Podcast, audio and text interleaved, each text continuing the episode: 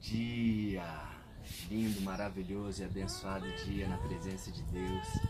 Eu tenho hoje aqui o privilégio de gravar esse vídeo aqui diretamente do Havaí, da Universidade das Nações, onde eu e a Thaís está me ajudando aqui.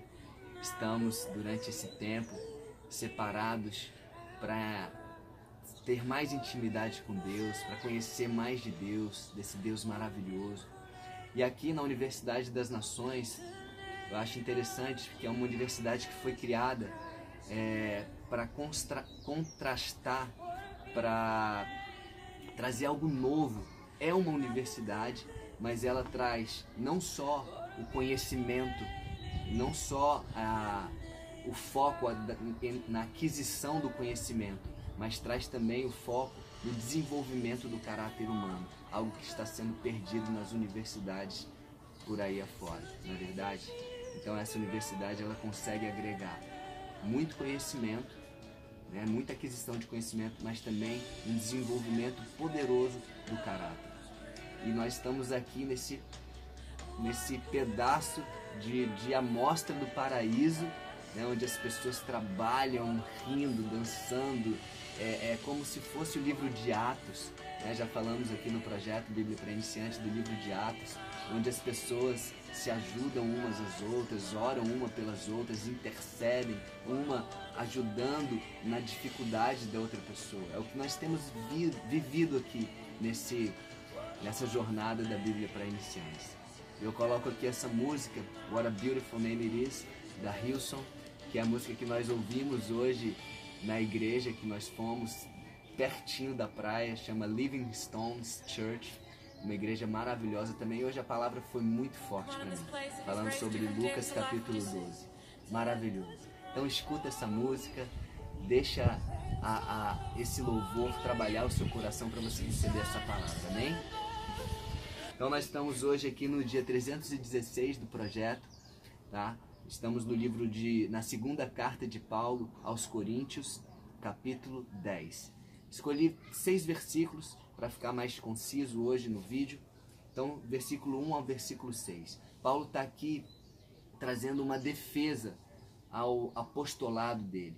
Ele estava sendo muito criticado, havia muitas pessoas, o contexto na igreja de Coríntios era que muitos falsos apóstolos estavam sendo se recomendando a si mesmos, porque já tinham uma posição social elevada, porque já tinham é, é, mais riqueza, mais inteligência, tinham uma retórica refinada, alguma coisa assim.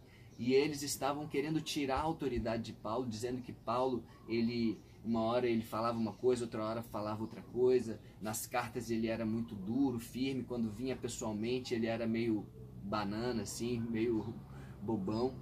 É, isso é o que eles estavam querendo fazer com Paulo, tirando, e Paulo estava é, com essa com, com esse zelo. Paulo sabia que a igreja de Corinto estava correndo sério perigo.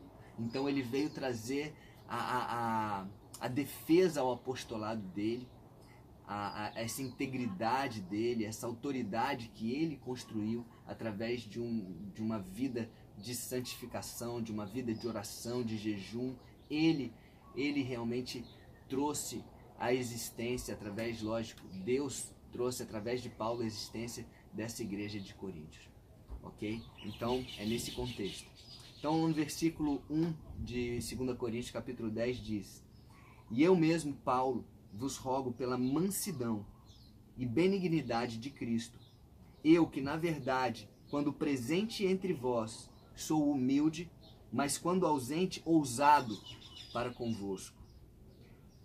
Sim, eu vos rogo que não tenha de ser ousado quando presente, servindo-me daquela firmeza com que penso devo tratar alguns que nos julgam como se andássemos em, disposições de mundano proceder. Então Paulo ele era forte, ele era firme nas cartas, né? Ele, ele exortava com firmeza nas cartas para que quando ele pudesse estar entre eles, pudesse ser mais amoroso, pudesse ser mais carinhoso, não precisasse bater tanto, entre aspas. Né?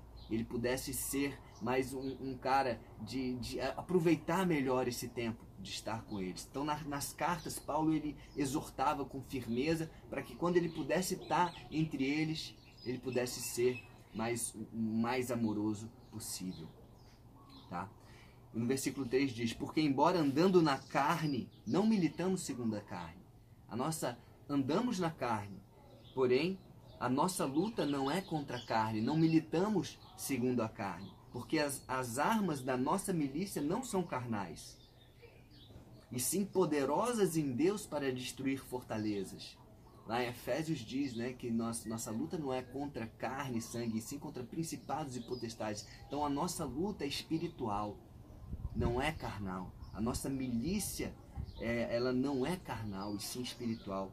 Poderosa, então poder da oração, poder do jejum, poder da intercessão, poder do amor, o poder da palavra de Deus.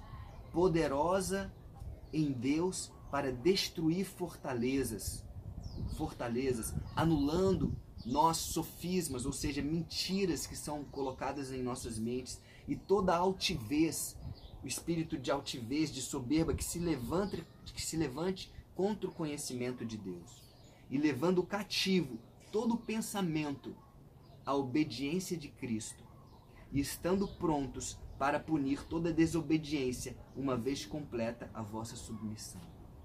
Então, Paulo estava trazendo justamente isso, esse entendimento que a luta não era contra a carne.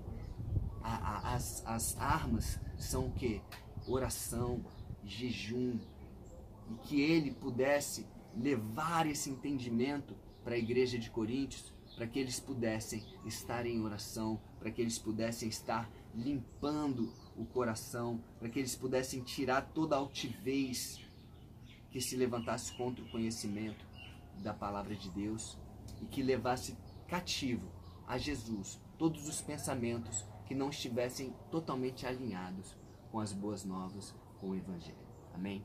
Então que eu e você possamos fazer o mesmo.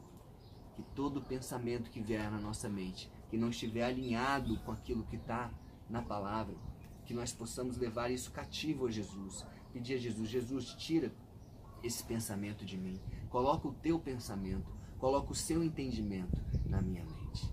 Amém? Então é isso.